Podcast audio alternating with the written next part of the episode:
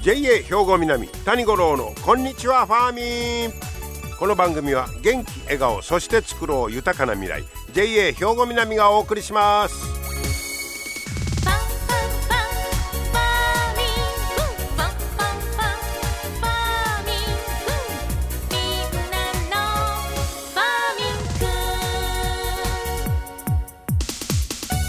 こんにちは谷五郎ですいかがお過ごしでしょうか？もうジングルベルジングルベルやね。まあ、あれ聞いたらなんかなんか、まあ、楽しい反面なんか焦る気持ちもねありまして。もうクリスマスだと1週間もね。はいさあ皆さんはどんなクリスマスをお過ごしなんでしょうかね？今年は。えー、で昨日は冬至でしたよ。ね。僕冬至大好きなんですよ。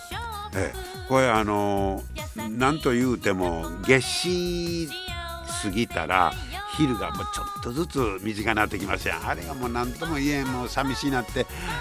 日に日に短なんな思って。でそれがまあ当時がそこですやん。当時過ぎたらいっぺんに言うわけいけんけど徐々に徐々に今度は長くなっていく。もうこれ以上短なれへんねや。もう暗なんのが早なれへんねや思ったらもうなんか嬉しいねんね。あとはプラスを待つだけでしょ。あれの感じが好きなんですよ。えそんなえ昨日は冬至でしたけど七十二項で言うと昨日はね夏枯れ草小図という日になります。これ夏になると枯れてしまうウツボ草の芽が出る頃なんですって。でこのウツボ草いうのは過去草とも呼ばれます。これどんな字書くか言ったら夏に枯れる草。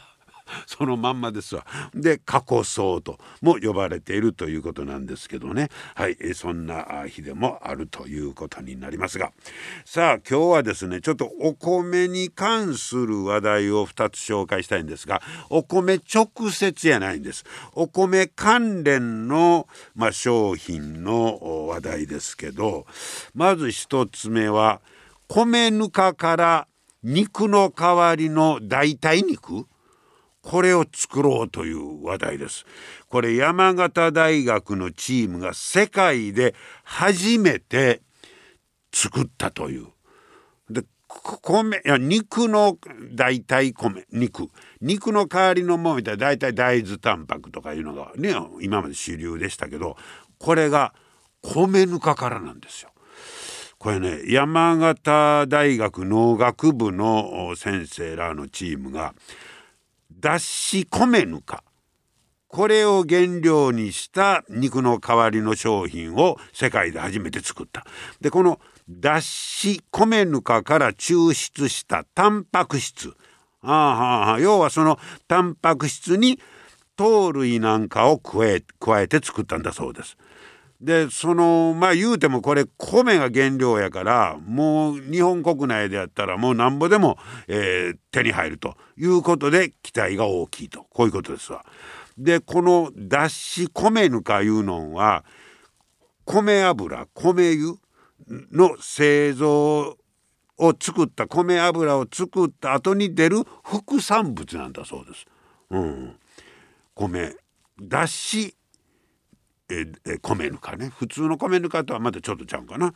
えー、で一部はあ餌なんかに用いられているということなんですけどえー、っとねこの研究チームはね、えー、広島県との企業かな、えー、共同研究でこの脱脂米ぬかからタンパク質を、効率的に回収生成する技術を確立した要するにその中に含まれているタンパク質に目をつけたわけですね。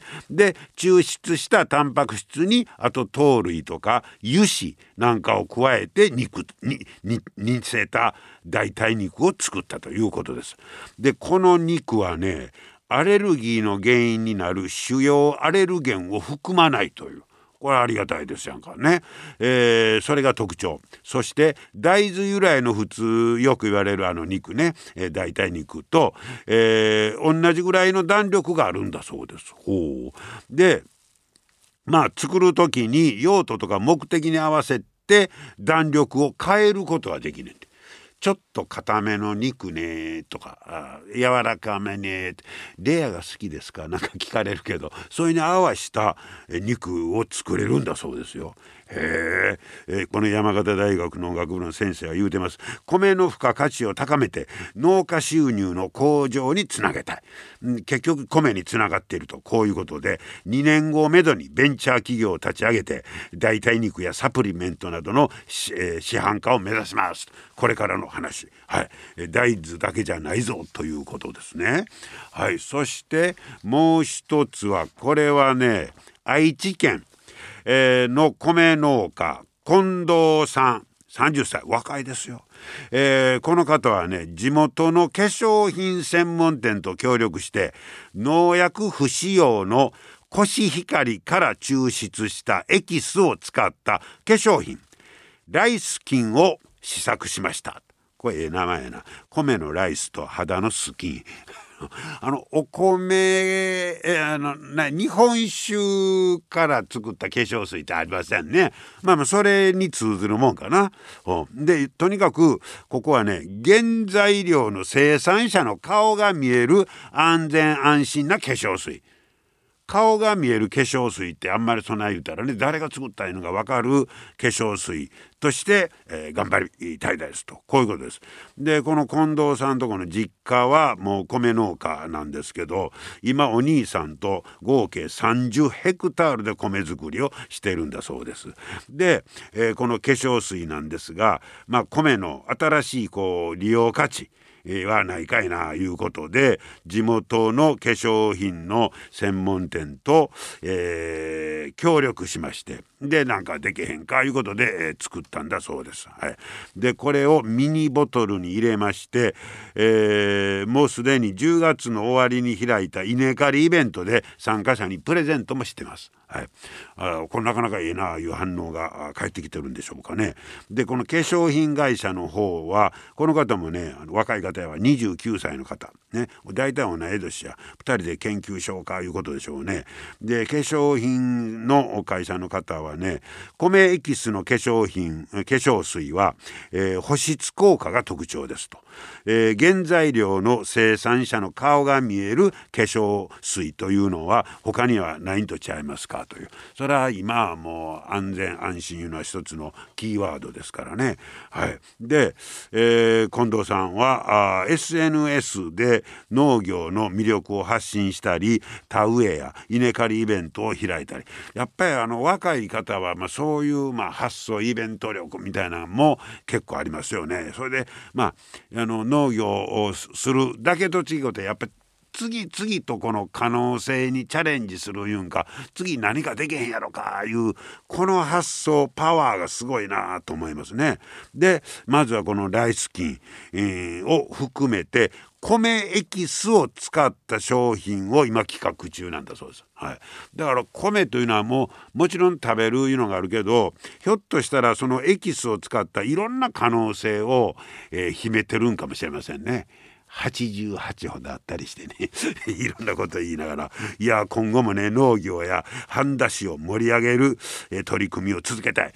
やっぱりこういうあの若い方の発想パワーね、えー、もう楽しみになってきます、えー、こちら愛知の半田市で、えー、ライスキンというねこれまあ試作ということですからまた商品化されると思います。注目ですね。皆様の元気生活を応援する JA 兵庫南。近畿最大級の農産物直売所虹色ファーミン。おすすめは JA 兵庫南エリアの新鮮な地元農産物。JA 兵庫南は新鮮で安全な農産物の供給。人との触れ合いを大切に地域社会への貢献。人農業自然が共生できる地域社会づくりに取り組んでいきます。皆様の元気生活を応援する JA 兵庫南。JA 兵庫南谷五郎のこんにちはファーミン。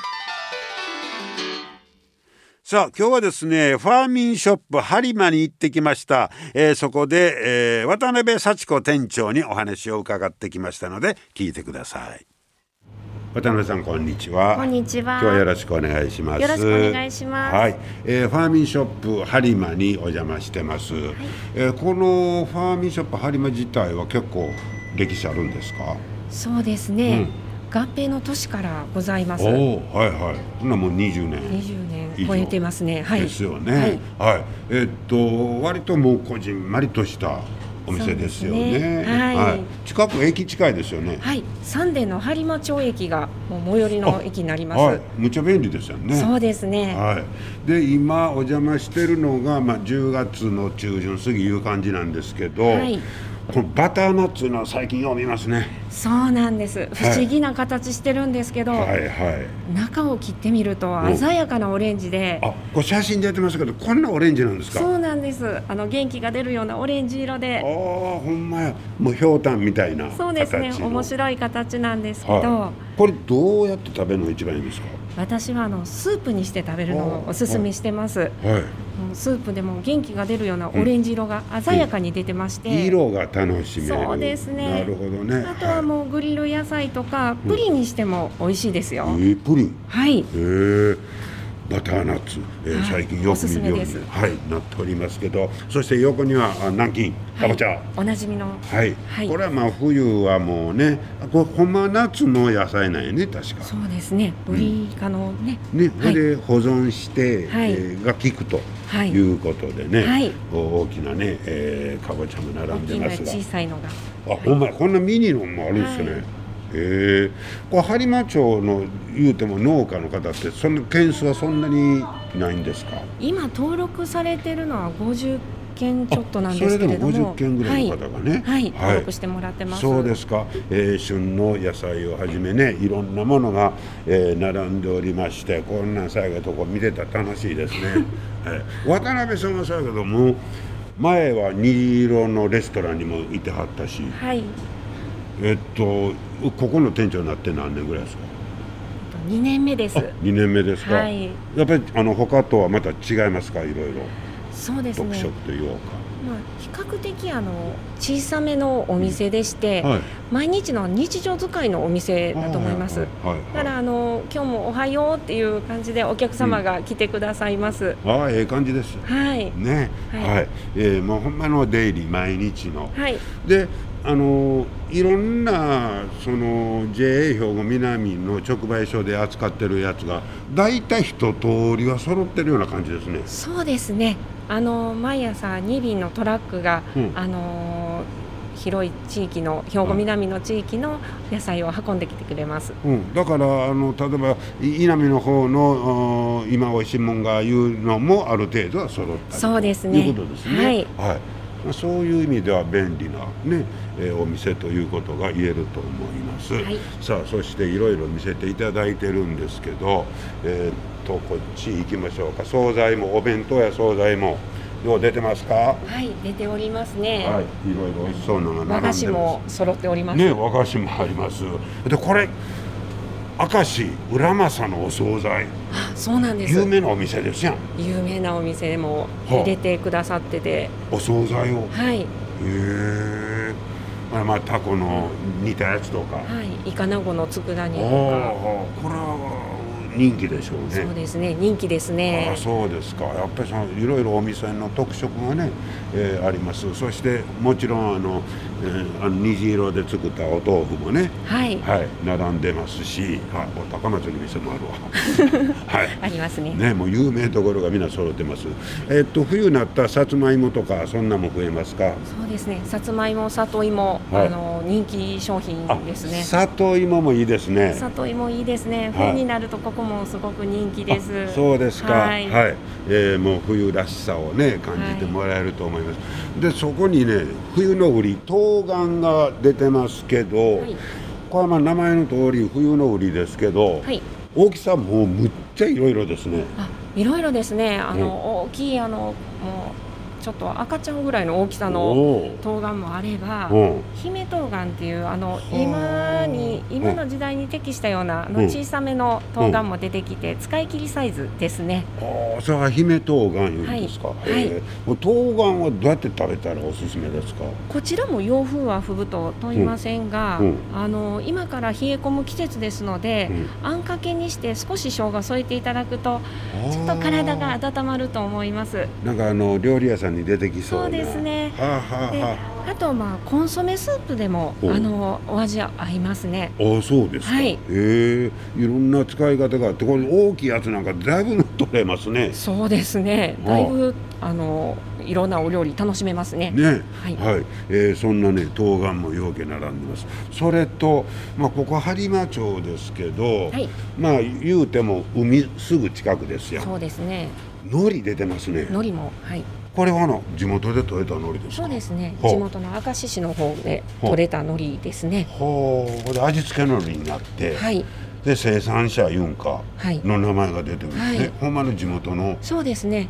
あとあの加古川市の海苔とはい。はい。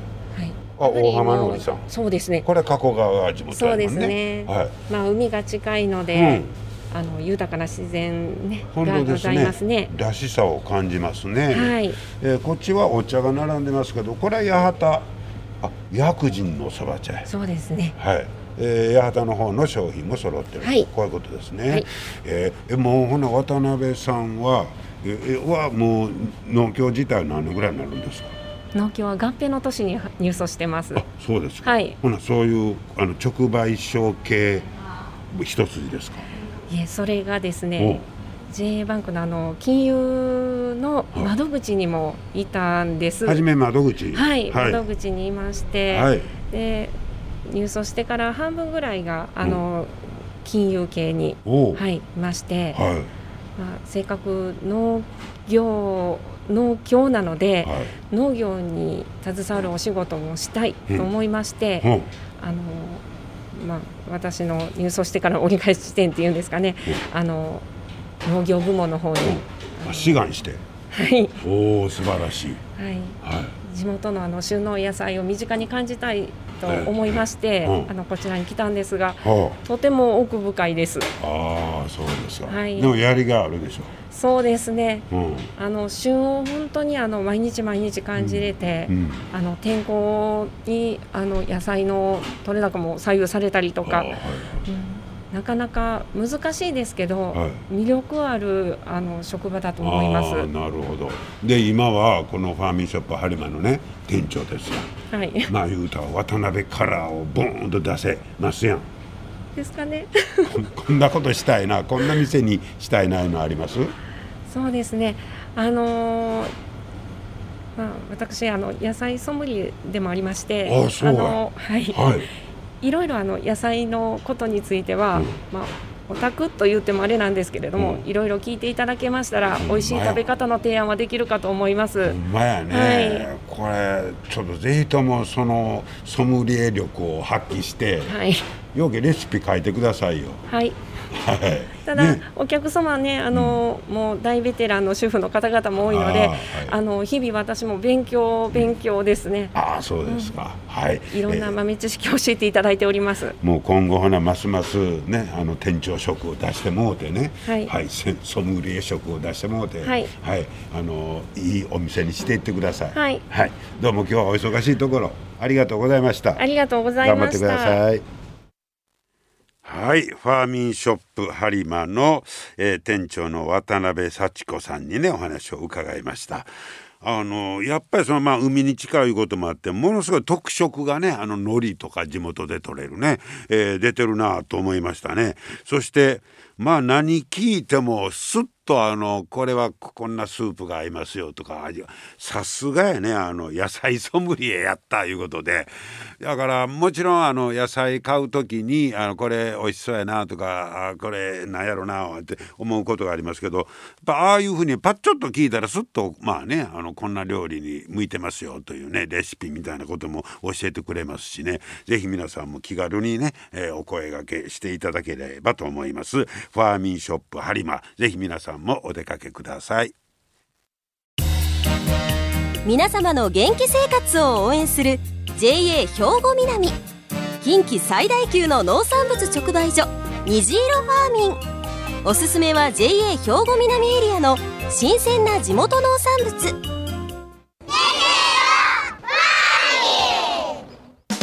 JA 兵庫南は新鮮で安全な農産物の供給人との触れ合いを大切に地域社会への貢献。人農業自然が共生できる地域社会づくりに取り組んでいきます。皆様の元気生活を応援する JA 兵庫南。JA 兵庫南谷五郎のこんにちはファーミン。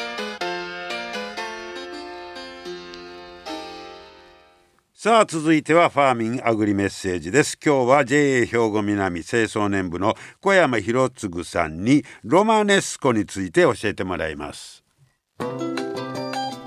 小山さんこんにちは。こんにちは。よろしくお願いします。よろしくお願いします。えー今日はロマネスコについてという、あれえっとカリフラワーの仲間でしたっけ？はい、そうです、そうです。であのブツブツがブツブツがあって、あの渦巻いてるような形の、はい。だいぶよく見かけるようになりましたね。そうですね、はあのクリスマスも前になりますんで、えーちょうど見栄えもほんまにインスタ映えするい、なるほど。野菜。もうはい。筆頭ですね、ああロマネスコね、はい。で小山さんだいぶ作ってるんですか？ああの年末やクリスマスに向けて一応作ってます、あそうなんだはい。ちょうどタイミング的にもぴったりですね。そうですね。合うようにに作りたいですね、はい、えーそのロマネスコ買ってきて、はい。どあれはどうやって調理したいんですか？そうですね。茹でていただいてはせっかくクリスマスなんで、ええ。あのモッツァレラチーズミニトマトでうんカプレーゼをしていただいたらいいのかなと思います、おーカプレーゼね。はい。はあのおしゃれにうんあのインスタに上げていただいたいら、おー。はい、そただ茹でるということですか？そうなんですけど、ここあのちょっと前から蒸し茹でっていうのが美味しくなるっていうふうに、えーみんなみんなあの言っている。蒸し茹で？はい蒸し茹でです。蒸し茹でってどないします？えっと、フライパンに、はえーぶあのロマネスコを入れていただいて、はいえー塩を少々振っていただきます。おで水を大さじ3杯か4杯入れていただいて、はええー強火で2分、えーむ蒸していただくと。蓋するいうことはい蓋して。蓋して強火で2分、はい。蒸してえ茹でるが同時いうことはいそうです、はいはい。栄養価は、はい。あのそちらの方があの湯がくよりも、えー水に溶けないのではい。でそれは水ごと食べるいうことですか？いえいえ、えー、とそれをまた一旦、うんあのボウルにあの、うん。出していただいてちょっと、あの水気を切っていただいて、うん。うん。はい、うん。レンチンを以前お話しさせていただいたと思うんですけど、はいはい。それと同じ効果になりますね。あの蒸してしあすみません湯がいてしまうと、えー水にあの栄養分が溶けてしまうので、はい。蒸すというふうな考え方になります。ああなるほどね、はい。蒸す。これほなそのロマネスコに限らず他の野菜でもはいい、いんですカリフラワー、ブロッコリーも同じやり方でいけると思います。ああその方が栄養価が残りやすい。残りやすいはい。ということですね、はい。形も崩れない。数崩れないです。はい、その形をやっぱりうまいこと使ってクリスマスなんかにははい、インスタ映えします。下映えをしてもらうというね、ははい。い蒸し茹でという、はい。他の野菜にも使えそうですね。はい。えーそんなロマネスコ、えー調理方法についても教えてもらいました。小山さんありがとうございました。ありがとうございました。はい。ぜひ皆さんもねお試しくださいはい今日も最後までお付き合いありがとうございました。ぜひいいクリスマスにねしていただきたいと思います。えそしてまた来週も聞いてください。JA 兵庫南谷五郎のこんにちはファーミン。この番組は元気笑顔そして作ろう豊かな未来。JA 兵庫南がお送りしました。